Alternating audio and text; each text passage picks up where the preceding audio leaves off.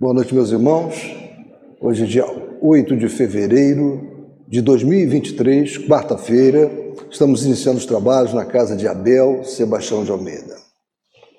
Como sempre fazemos, rogando a Deus, nosso Pai de infinito amor e misericórdia, a Jesus, nosso querido e amoroso Mestre, a Maria de Nazaré, nossa Mãe Santíssima, que nos envolvam num manto de paz, num manto de inspiração, para que os nossos trabalhos transcorram da melhor forma possível. Então, meus irmãos, eu vou pedir à nossa irmã Marise que faça a leitura de uma página que não será aberta por acaso, nós sabemos disso, né? Instruções dos Espíritos, os últimos serão os primeiros. Missão dos espíritas, os obreiros do Senhor. O reino dos céus é semelhante a um pai de família que saiu de madrugada a fim de assalariar trabalhadores para sua vinha. Tendo convencionado que os trabalhadores que pagaria um denário, não, tendo convencionado com os trabalhadores que pagaria um denário a cada um por dia mandou-os para a vinha. Saiu de novo à terceira hora do dia e, vendo outros que se conservavam na praça sem fazer coisa alguma, disse-lhes: Ide também vós, outros, para a minha vinha, e vos pagarei o que for razoável. Eles foram. Saiu novamente a hora sexta e a hora nona do dia e fez o mesmo. Saindo mais uma vez a hora undécima, encontrou ainda outros que estavam desocupados, aos quais disse: Por que permaneceis aí o dia inteiro sem trabalhar? É, disseram eles, que ninguém nos assalariou. Ele então lhes disse: Ide vós também para a minha vinha. Ao cair da tarde, disse o dono da vinha àquele que cuidava dos seus negócios: chama os trabalhadores e paga-lhes, começando pelos últimos e indo até os primeiros. Aproximando-se então, aproximando-se então os que só a undécima hora haviam chegado, receberam um denário cada um. Vindo a seu turno os que tinham sido contratados em primeiro lugar, julgaram que ainda que iam receber mais, porém receberam apenas um denário. Recebendo-o, queixaram-se ao pai de família, dizendo: Estes últimos trabalharam apenas uma hora, e lhes dais tanto quanto a nós que suportamos o peso do dia e do calor.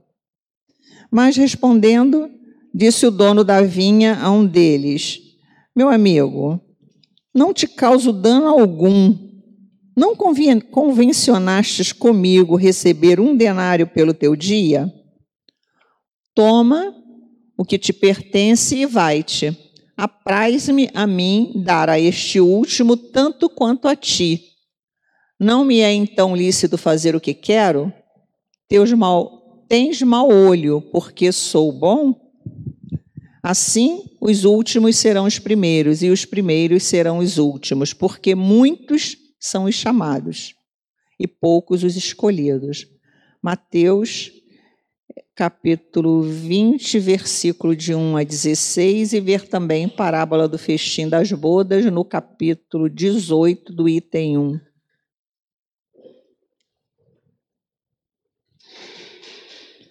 Boa noite, meus irmãos. Bom estudo.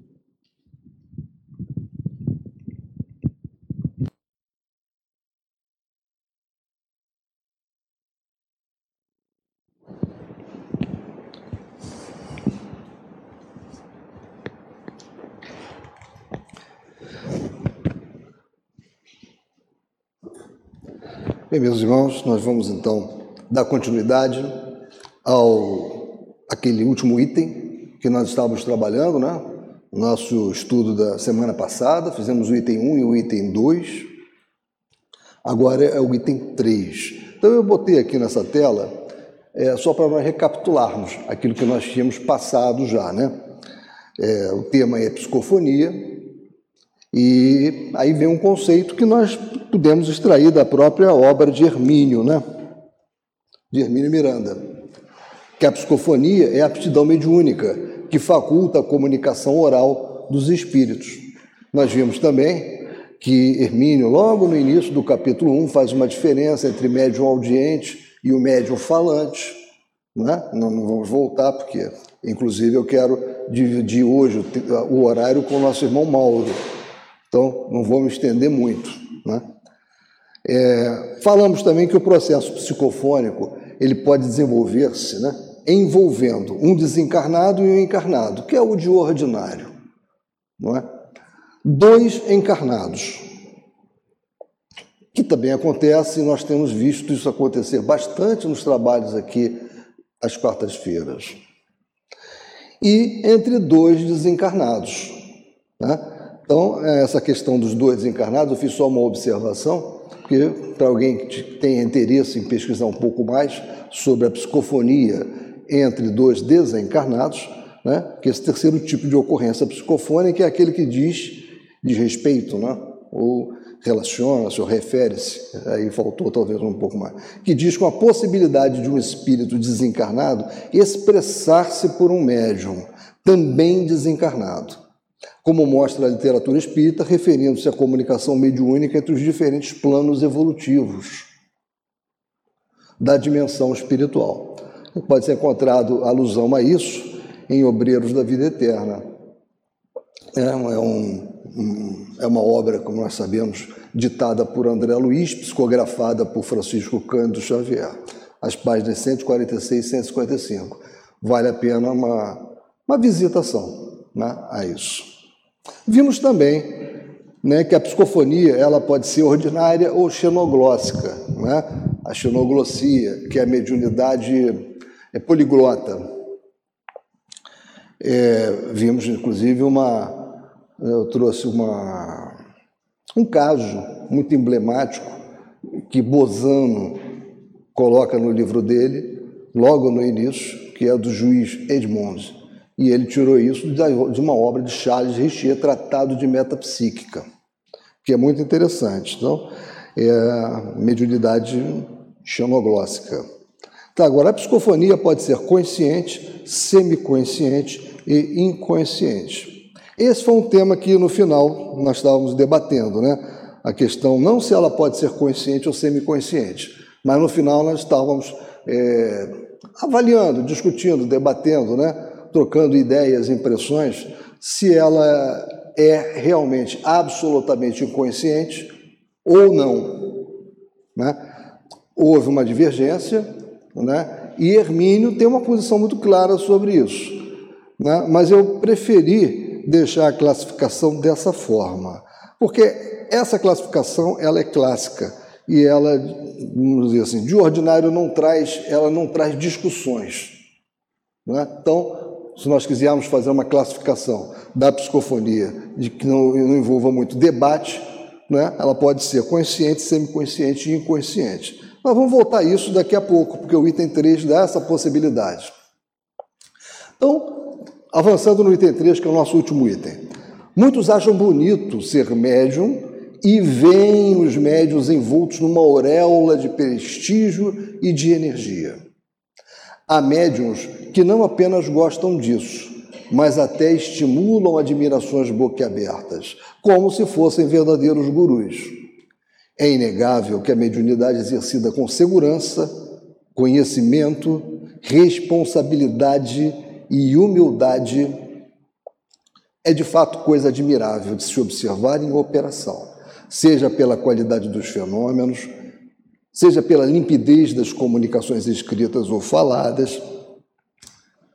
Não é uma beleza ler um soneto de Bilac ou um poema de Castro Alves que acaba de ser recebido pelas mãos de um Chico Xavier? Ou um livro como Memórias de um Suicida, pela Ivone Pereira? Claro que é.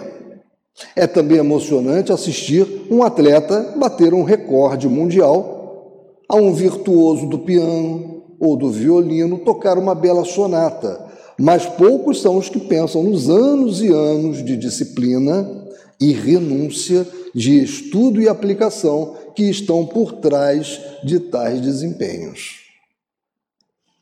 Mediunidade é dom inato mas como qualquer outra faculdade, pode e precisa ser desenvolvida e treinada. Aí eu fiz uma menção aqui à Seara dos Médios, página 131, mas eu não vou ler, porque eu não quero também me estender muito aí. Para quem desejar, é, um, é, uma, é uma mensagem em Seara dos Médios muito boa, que vocês podem encontrar na página 131 dessa obra. O bom corredor nasce com pernas fortes e longas, bom sistema respiratório, coração resistente, mas não nasce corredor. Ele precisa fazer-se e só o consegue quando se aplica com dedicação total ao desenvolvimento de suas metas. O médium em potencial não pode fazer por menos se é que deseja chegar a dominar a sua instrumentação a ponto de cedê-la aos espíritos, ao mesmo tempo que mantém sobre ela sua atenta vigilância. Isto se aprende, se cultiva e se exerce. Então, essa mensagem é muito importante para todos nós, né? principalmente quem está se desenvolvendo mediunicamente, está se preparando para o trabalho mediúnico, ou até mesmo que já esteja no trabalho mediúnico, né? É, são sempre observações fundamentais. Desejo a seguir demonstrar ao vivo o que entendo por um médium responsável, que, longe de entregar-se às cegas ao exercício da mediunidade, procura estudá-la, observá-la, esmiuçá-la nas suas mais sutis características, a fim de orientar-se devidamente, com um mínimo de riscos pelos seus meandros, segredos e mistérios. Transcrevo para isso o depoimento escrito feito ao meu pedido por esse médium. Ele não, não faz menção ao nome do médium, não é um amigo dele, provavelmente. Se a psicografia apresenta variantes na sua mecânica, escreve ele, a psicofonia muito mais. O problema começa com a palavra incorporação. De vez que incorporar significa dar forma corpórea, juntar num só corpo, dar unidade, introduzir, embeber, entrar a fazer parte, juntar-se, entre outras conotações que encontramos no novo dicionário da língua portuguesa de Aurélio Buarque de Holanda. Por isso, muita gente acha que o espírito comunicante entra no médium para falar ou agir. A palavra, portanto, não está bem empregada. O que acontece então na chamada incorporação? Segundo informações de que dispomos, vindas de amigos espirituais e orientadores, Silver Birk é um deles, e da minha própria experiência, as coisas se passam da seguinte maneira. A entidade comunicante aproxima-se do aparelho mediúnico e as duas auras, a dele e a do instrumento, se unem, e então a entidade passa a comandar os centros nervosos do aparelho. Esse controle é exercido, obviamente, através do cérebro físico do médium, via perispírito, já que o espírito manifestante não pode comandar diretamente um corpo que não é o seu. O que acontece, portanto, é que o espírito do médium cede o controle parcial do corpo, ao qual está ligado e pelo qual é responsável, ao comunicante, que através do seu próprio perispírito assume tais controles, enquanto o perispírito do médium se coloca ao lado é pelo menos o tipo de incorporação que ocorre comigo. Então, esse amigo, esse médium conhecido de Hermínio, relatando essas coisas a pedido de Hermínio. Agora vejamos bem: o espírito do médium não perde sua autonomia, nem sua autoridade e soberania sobre o corpo emprestado a outra individualidade que o manipula. O corpo é de sua inteira responsabilidade e somente através de seu perispírito pode a entidade desencarnada atuar sobre o mesmo. Essas marcações não estão no original, né? O espírito do médium empresta sua aparelhagem física, mas continua dono dela, vigilante, de olho o tempo todo para certificar-se de que nada lhe aconteça. Tanto é assim que, se julgar necessário, poderá interromper a comunicação a qualquer momento. Não há rigor mediunidade inconsciente. Então, é uma afirmativa né, peremptória, voltando à questão da mediunidade inconsciente. Não há, rigor, mediunidade inconsciente. O espírito está sempre consciente e atento. A diferença está, e aí isso é interessante, a explicação, o entendimento dele para falar isso. A diferença está em que a consciência não se expressa pelo cérebro físico, que naquele momento está sendo manipulado por uma mente estranha, mas sim no perispírito do médium, usualmente desdobrado e presente a curta distância. Por isso se torna difícil ao médium registrar a comunicação transmitida por intermédio do seu cérebro físico, mas gerada por outra mente que não a sua. A... Desculpem. Ao retornar ao corpo, ele encontra vagas impressões do que por ali fluiu, vindo da mente do espírito comunicante. Coisa semelhante acontece com o sonho, do qual nem sempre podemos nos lembrar, porque as atividades desenvolvidas pelo sonhador não ficaram registradas no cérebro físico, e sim na sua contraparte espiritual. Isso não quer dizer que a pessoa ficou inconsciente enquanto sonhava apenas não guardou a lembrança do que aconteceu e pensou.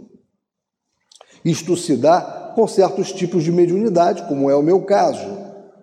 Observe-se, contudo, que quando digo passividade, não quero dizer inatividade, e sim entrega vigiada, sessão, empréstimo temporário. Então, eu, eu grifei essas coisas porque nós tínhamos debatido sobre essa questão, né? há, há realmente essa classificação do inconsciente ou não. Porém, é melhor ficarmos com aquela classificação que eu disse, essa aqui não vai dar discussão, porque, via de regra, esse é o entendimento que nós temos. Mas nós temos que ter a mente aberta, né? como Kardec sempre teve, para perquerir, né? para encontrar né? a essência, né? e nunca desprezar a essência, é, beneficiando a forma. Mas vejam o que foi perguntado a Divaldo em Diretrizes de Segurança, que é uma obra muito importante, é uma obra que dispensa comentários. Né? Pergunta 3. Existe mediunidade inconsciente? E Divaldo responde: sem dúvida. Kardec classificava os médiums genericamente em dois tipos, seguros e inseguros. Dentro dessa classificação, os seguros são aqueles que filtram com fidelidade à mensagem aqueles que são automáticos, sonambúlicos, inconscientes, portanto, por meio dos quais o fenômeno ocorre dentro de um clima de profundidade, sem que a consciência atual tome conhecimento.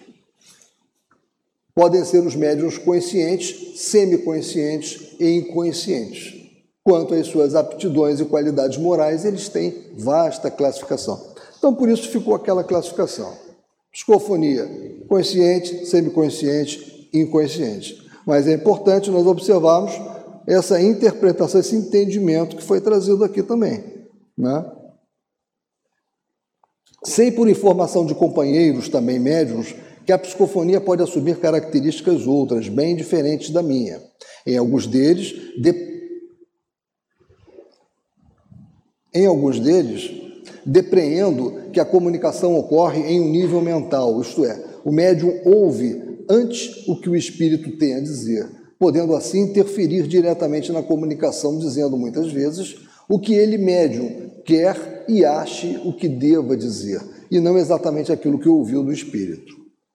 Nesses casos, o médium cerceia a liberdade do comunicante, censurando e modificando a comunicação quando e onde achar conveniente a seu inteiro arbítrio. Há médios nos quais a comunicação vai se formando palavra por palavra, embora inaudíveis, alinhando-se em frases que lentamente vão sendo comunicadas. Fecho nesse ponto a citação. E a comento, e agora nós estamos falando de Hermínio, e a comento de maneira sumária. Em primeiro lugar, a técnica do processo, que, segundo Kardec, se promove pela mistura dos fluidos perispirituais do manifestante com os do médium. Em seguida, a nítida definição de atribuições, responsabilidade e limitações. E, finalmente, o fato de que, como vimos há pouco em Kardec, o médium audiente não deve ser confundido com o psicofônico. Um repete o que ouve, o outro empresta seu corpo para que o próprio manifestante fale por ele manipulando centros que comandam a fala. Num caso, há ou pode haver censura prévia, uma interferência deliberada e voluntária do médium no teor das, da comunicação. No outro, a censura também pode, e coloca aqui Hermínio, e deve ocorrer, mas não pelo processo de seleção direta de palavras, mas por um bloqueio psicológico e mais sutil. Diríamos que no primeiro caso é uma peneiragem, no segundo, o processo é de filtragem. Em ambos, o médium dispõe de recursos para policiar o que flui através da sua instrumentação. A interpenetração de fluidos, aqui a luz de Kardec, ocorre, segundo Bodton, quando a aura do médium e a do espírito se tocam, conceito semelhante ao formulado por Regina, que diz que as auras se unem. Em verdade, a aura é uma extensão do perispírito, irradiando-se até uma distância de alguns centímetros, além dos limites do corpo físico encarnado. No seu excelente livro, The Human Aura, hoje injustamente esquecido, o Dr. Kilner estuda com minúcias a aura, os fenômenos que produz e as modificações que apresenta, em conjunção com as eventuais disfunções orgânicas da pessoa. Quando ele fala aqui que a aura é uma extensão do perispírito irradiando-se até uma distância de alguns centímetros, agora em espíritos mais elevados é muito mais essa extensão, né? Isso aqui é ordinariamente. Escreve Boddington: é fato bem estabelecido que, a não ser que o magnetismo se misture harmoniosamente com o dos sensitivos, eles não podem fazer sentir suas presenças.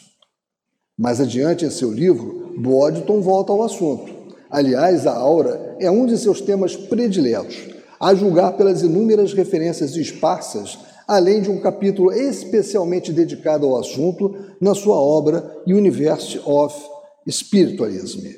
Acha ele que até o tipo da mediunidade é determinado pela qualidade específica da aura e esta pelo tipo psicológico do indivíduo, bem como por suas emoções. Esse livro do, do Boddington, que o Hermínio cita bastante, é, ele está disponível para quem desejar se aprofundar na Amazon, não aqui fazendo propaganda da Amazon, tá?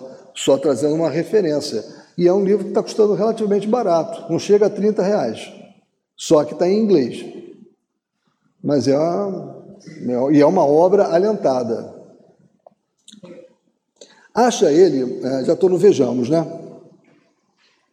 Indivíduos sujeitos a estados de transe profundo são as pessoas mais práticas e objetivas, sem a menor ambição por se projetarem dessa maneira. O transe inconsciente ocorre com menor frequência àqueles que pensam rápido e que aparentemente não possuem a qualidade especial da aura através da qual o estado de transe se torne possível. Ele também está citando Boddington. Isso faz sentido, diz Hermínio, quando nos lembramos de que certas faculdades mediúnicas acham-se conjugadas com outras tantas disposições orgânicas, como os médiums de efeitos físicos, cura, materialização, transporte, etc. São os que têm condições de produzir e movimentar maiores quantidades de ectoplasma. Bem, meus irmãos, eu andei um pouco rápido, porque, como eu falei, eu estou dividindo o tempo com o nosso irmão Mauro. Eu acho até que eu me estendi muito, mas é um desafio para o Mauro agora.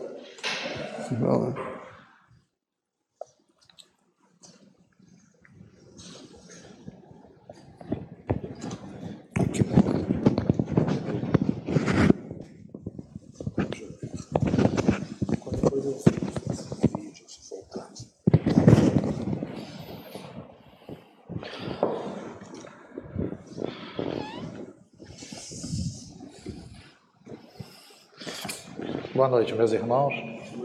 Que Jesus, na sua infinita bondade, nos ampare, nos ilumine e que possamos ser inspirados neste momento.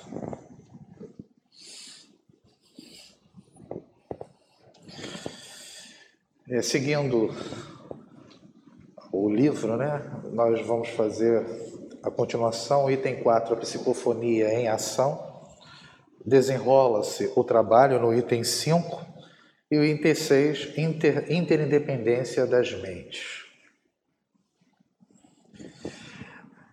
Hermínio continua dizendo: para uma visão mais prática e mais ampla da mediunidade psicofônica em ação, procuremos estudar a seguir alguns aspectos dos trabalhos mediúnicos dos quais Regina é, participa. Então, ele vai narrar as experiências da, da Regina segundo a sua condição de entendimento. Né?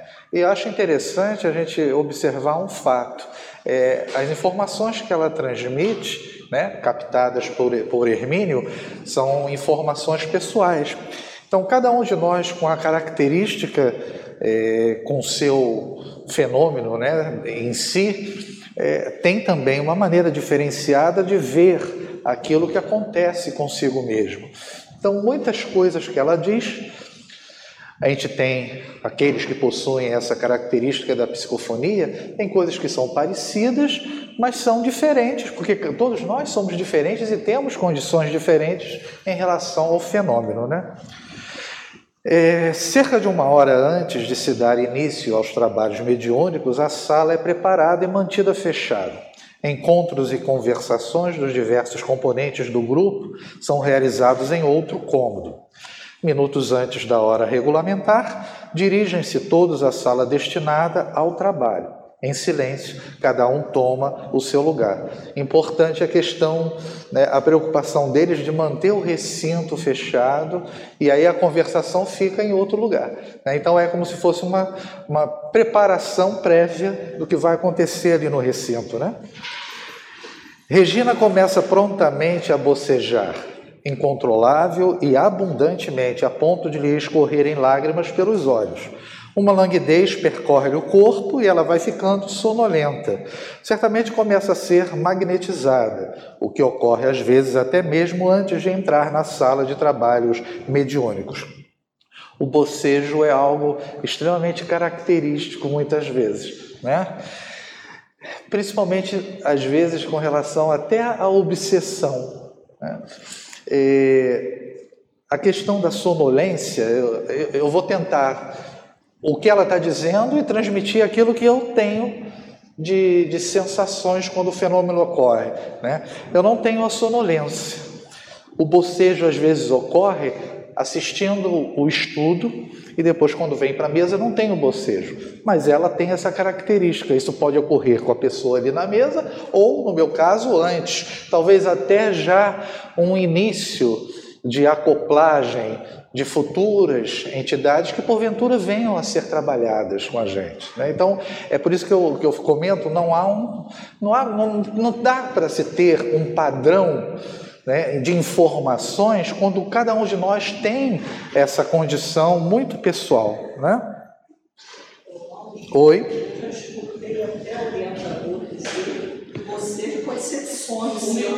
Sim, sim, sim. Ah, é.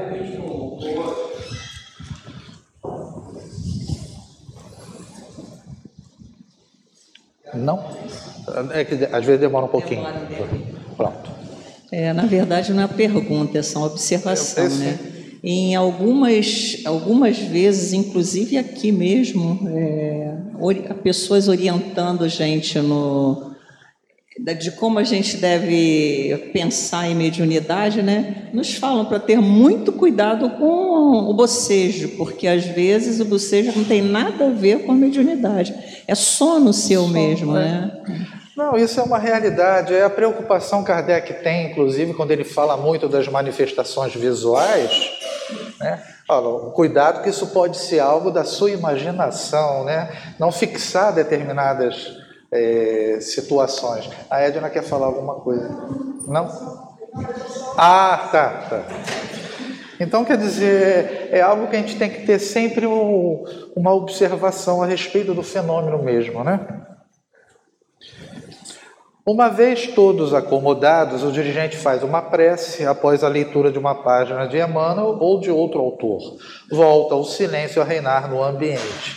Em poucos momentos, manifesta-se o orientador espiritual ou outro trabalhador desencarnado do grupo. Regina informa que esse mentor é uma entidade de considerável nível evolutivo.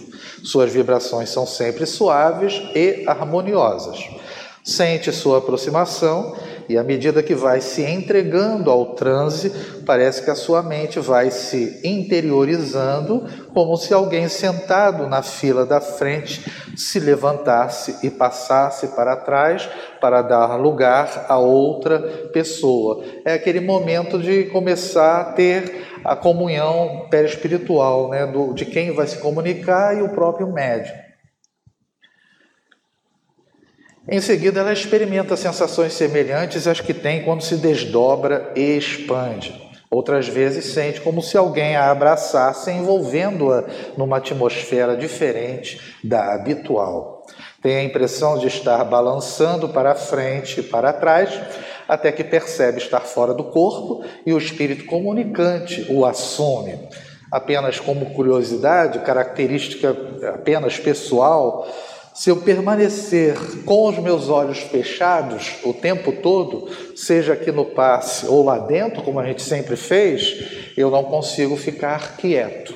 Eu fico com essa situação de frente para trás e aí tendo muito característica da Umbanda, se eu me permito isso, a entidade domina. Por isso, o cuidado que a gente tem que ter na, nas manifestações, na mesa, o controle em relação ao corpo. Porque na Umbanda, por isso é chamado de cavalo, né, a entidade domina o médium. E a gente aqui, até mesmo por uma questão de consciência, né? e aí é muito particular de cada um, e eu sou completamente consciente, então há de se ter um domínio sobre o que está acontecendo. Então a entidade tem raiva, a gente controla para que não prejudique os outros. Isso é um cuidado que o médium tem que ter na hora das manifestações. Né? É de outras vezes o ver chegar por um lado, um pouco atrás, colocar a mão direita sobre a sua cabeça, o que lhe causa uma sensação de estar diminuindo de tamanho. Em seguida, ele começa a falar. Não tenho nenhuma dessas sensações que ela descreve aqui. Né? Uma companheira do grupo, dotada de clarividência, diz que o espírito se aproxima de Regina e parece abraçá-la, de forma que ela desaparece dentro dele. Segundo Regina, é tudo muito suave e agradável, como uma aragem mansa. Supõe ela que a essa altura a aura dele já deva estar em contato com a dela. Sinto instintivamente respeito quando estou diante dele, escreve Regina.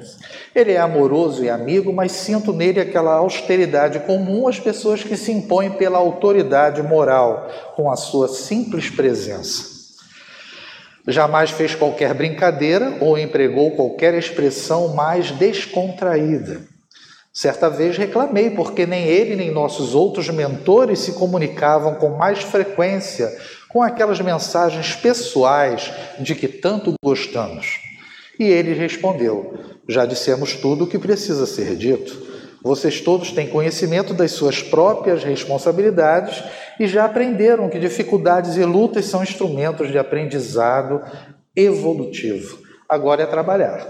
Nosso tempo é escasso e precioso. Não podemos utilizá-lo em conversas meramente sociais. Há muito o que fazer. Então, observem o cuidado que a entidade tem, inclusive, de não atender os nossos desejos pessoais, né? Aí criaria aquela. daria uma ideia equivocada da reunião, né, como se fosse algo, entre aspas, prazeroso. Na verdade, a reunião tem um, um objetivo eficaz né, de realizar o trabalho que é função apenas nossa de medianeiros. E eles é que são responsáveis principais, né? Cuidado também de não elevar a nossa autoestima, o nosso orgulho a nossa vaidade. Ficou a lição de seriedade e responsabilidade. Outra coisa, não é ele dado a elogios, ó, nem mesmo a título de estímulo, como tantos gostam. Está sempre a lembrar que é uma alegria merecer a honra de servir ao Cristo? Então, basicamente, a nossa felicidade em relação a estar é, fazendo o trabalho é simplesmente a questão de, de estar atrelado a algo importantíssimo, né, que é a caridade. Ao encerrar com êxito uma tarefa particularmente difícil, costumo observar que os resultados não são nossos, dado que pertencem ao Cristo, que nos possibilita obtê-las. Sempre se comentam que nós atrapalhamos mais do que ajudamos. Né? Então, isso é importante a gente ter. Em outra ocasião, observem que o trabalho que empreendeu poderia também ser feito sem o concurso do grupo de pessoas encarnadas, só que demoraria um pouco mais. Nós não somos imprescindíveis para que eles possam realizar as suas tarefas. Somos necessários né, para agilizar o processo. Todos sabem, contudo, que sua aparente severidade não é frieza nem indiferença, muito pelo contrário, mas é a tradução fiel em ação da seriedade com a qual realiza suas tarefas, sempre com senso de responsabilidade. Por isso tudo, ninguém no grupo se sente encorajado a dirigir-lhe questões de natureza pessoal. Já se sabe em que tom ele responderia com a precisão de sua linguagem e sua característica bondade, não devem os espíritos influenciar decisões que são da alçada de cada um, porque estariam assim interferindo com o livre-arbítrio pessoal alheio. Item 5. Desenrola-se o trabalho. Esse foi o primeiro momento da reunião, né? A, a, a sensação do a absorção da Regina no sentido dessa, dessa entidade né, elevada. E aí, continuando, diz: terminadas suas breves recomendações, ele não é nada prolixo, retira-se suavemente. Regina experimenta apenas um ligeiro movimento do tronco para trás e em seguida para frente, ou seja, o mesmo balanço que experimentou quando ele se preparava para falar por seu intermédio. No momento seguinte, ela se encontra novamente dentro do corpo físico. O mentor coloca-se então à sua direita e ali permanece durante o desenrolar dos trabalhos da noite, sempre atento, vigilante, seguro e tranquilo. Então ele está acompanhando o que vai acontecer agora. É chegado então o momento de começar a receber as entidades que vêm para tratamento. Faz-se uma pausa e Regina procura silenciar a mente, como se a esvaziasse de qualquer pensamento a fim de poder entregar-se ao trabalho. Normalmente, ela não percebe visualmente a entidade que se aproxima sente a presença de alguém, pelo que os médicos costumam caracterizar como vibração. Eu, como não vejo nada, então essa visualmente não ocorre comigo. E começa novamente aquela sensação de que a mente está se levantando da cadeira da frente para ir sentar-se na fila de trás, a fim de dar lugar a alguém. Ao contrário da incorporação do mentor, que se processa com a maior suavidade, acompanhada de uma leve sensação de balanço e expansão, a manifestação de entidades desarmonizadas é rude e impactante, logo que se ligam à Regina, ou seja, quando suas auras entram em contato, ela experimenta um forte choque como se tivesse tocado um fio elétrico desencapado. Isso a gente tem as sensações na mesa quando é iniciado o, a chamada, né? para a visita e, ou a absorção dessa, dessa entidade em nós. É, o choque aqui, no meu caso, ele vai com uma situação é, repentina de movimentação, no meu caso, dos braços. E como são entidades normalmente é, revoltadas, as minhas mãos elas param próximo da mesa, desejando exatamente bater com raiva na mesa, né? E esse controle a gente tem que ter. Se eu, se eu sou consciente, consigo é, dominar esse, esse impulso inicial, né? Outras pessoas que talvez se deixem levar, como já aconteceu, em algumas ocasiões na mesa, é, há o barulho da pancada na mesa, o que é, de uma certa forma, não adequado, porque prejudica o ambiente, a questão sonora, né? Então, tudo isso é importante. Ela tem a impressão de que é esse choque que a retira bruscamente do corpo. Às vezes, já fora do corpo, sente dificuldades na garganta, como se alguém estivesse a remexer com ela ou como se estivesse engasgada. Certamente isto resulta das manipulações um tanto inábeis do manifestante nos centros nervosos que comandam a fala. Ela não teve essa sensação quando teve o mentor espiritual né, da casa é, iniciando esse processo. É, não, não tem, como eu estou trazendo, né, fazendo um paralelo com o que eu sinto e que com certeza outros aqui sentem de maneira diferente, eu não tenho essa sensação das dificuldades na garganta em, em hipótese nenhuma, não tenho isso. É, não, não há engasgo. O que há mais à frente, a gente vai fazer apenas um comentário muito leve, é com relação à, à transmissão do que, do que a entidade deseja né, transmitir. Ocorre a essa altura certo baralhamento na sensação de presença no ambiente. Ela está e ao mesmo tempo sente não estar ali. O corpo físico, a curta distância, é seu, mas naquele momento ela não parece dominá-lo e controlá-lo. Eu tenho total controle sobre o que ocorre. Então não me sinto usando o termo errado, né? Ou certo, não me sinto fora do corpo. Está ligada a ele, sim, mas sem ter à sua disposição os comandos respectivos.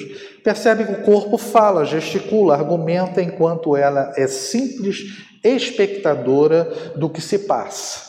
Sente-se independente, ou seja, é dona dos próprios pensamentos e de sua maneira de ser. Né? Então vejam que é, é, é, muito difícil você transmitir o mecanismo né, associado ao que ela diz e aquilo que a gente experimenta.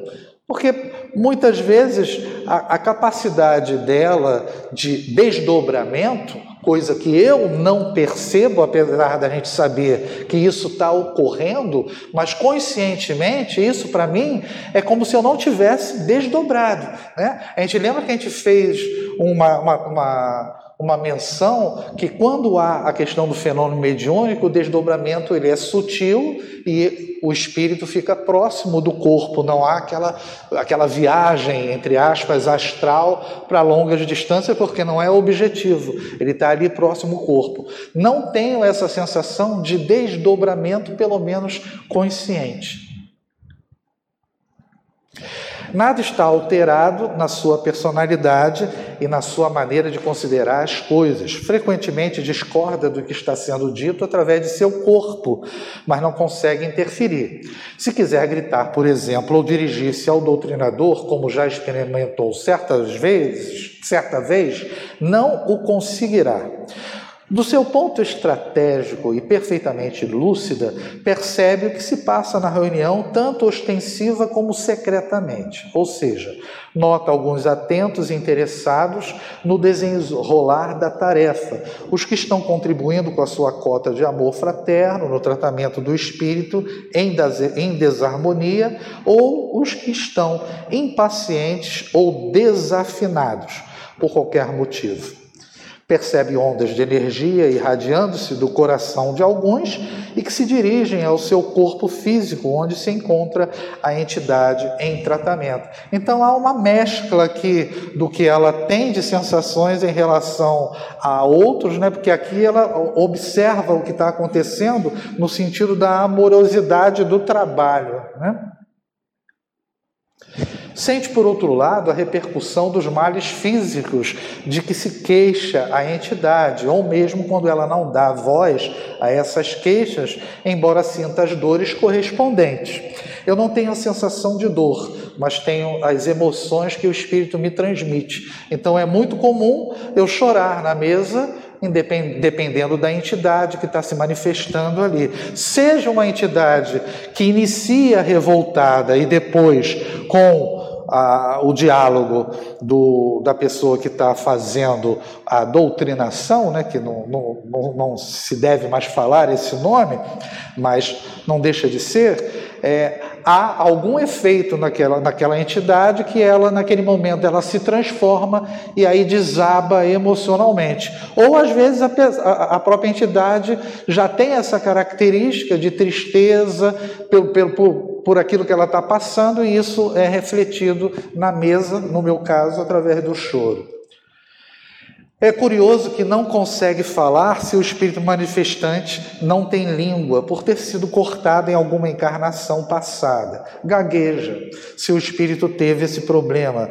Parece embriagada ou drogada, se é esse o caso com o espírito, e assim por diante. Quer dizer, ela absorve as características físicas dos problemas que ou das dificuldades que o espírito tinha quando encarnado experimenta não apenas o desconforto físico das mazelas orgânicas, mas também estados de aflição, angústia, desespero, revolta ou ansiedade. Isso tudo a gente tem essa sensação. É difícil livrar-se dessas verdadeiras contaminações físicas e psíquicas, dado que as sensações fluem de um perispírito para outro através das tomadas que ligam as auras. Às vezes ela percebe quadros vivos e cenas de intensa dramaticidade, como se estivesse assistindo a um filme, enquanto a entidade fala pelo seu corpo, que está ali como um boneco de marionete sendo manipulado por outra inteligência que não a sua. Eu não me sinto uma marionete. É, apenas terminologia, né? através de cordões que lhes são invisíveis. Em se tratando de espíritos profundamente desarmonizados, raramente tais cenas são tranquilas. É lógico que você recebendo uma entidade né, com essas características, as sensações físicas, é, apesar de não existir a, a dor, né, você não se sente muito confortável. Ao contrário, algumas são realmente dolorosas e até chocantes. Assassinatos brutais, execuções frias, torturas, gente acorrentada, incêndios, um horror. Tudo como se estivesse acontecendo ali, naquele mesmo momento, ao vivo.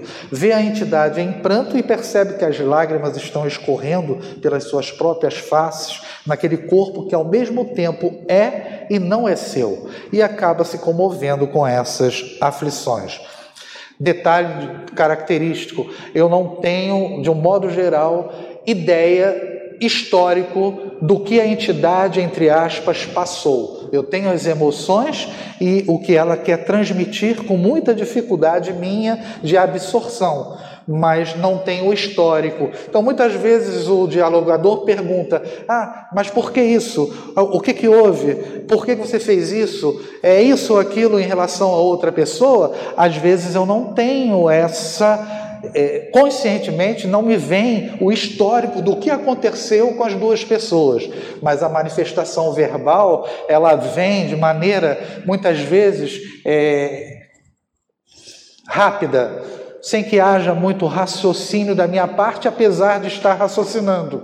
É como se fosse um carro que começa em primeira, dificuldade de, de, de absorção, e depois, ao longo do, diálogo, aquilo vai sendo respondido mais automaticamente, apesar de eu saber o que estou falando, mas a resposta ela vem rápida, sem que eu fique pensando muito no que dizer. Em determinados momentos, aquela travada, como você dá uma freada brusca, que eu paro e, e tem como se estivesse, entre aspas, raciocinar no que tenho que falar. É como se eu estivesse buscando o que, que você quer que eu diga. Entendeu? É esse tipo de comportamento que eu tenho, que ela, na verdade, não tem muito, não.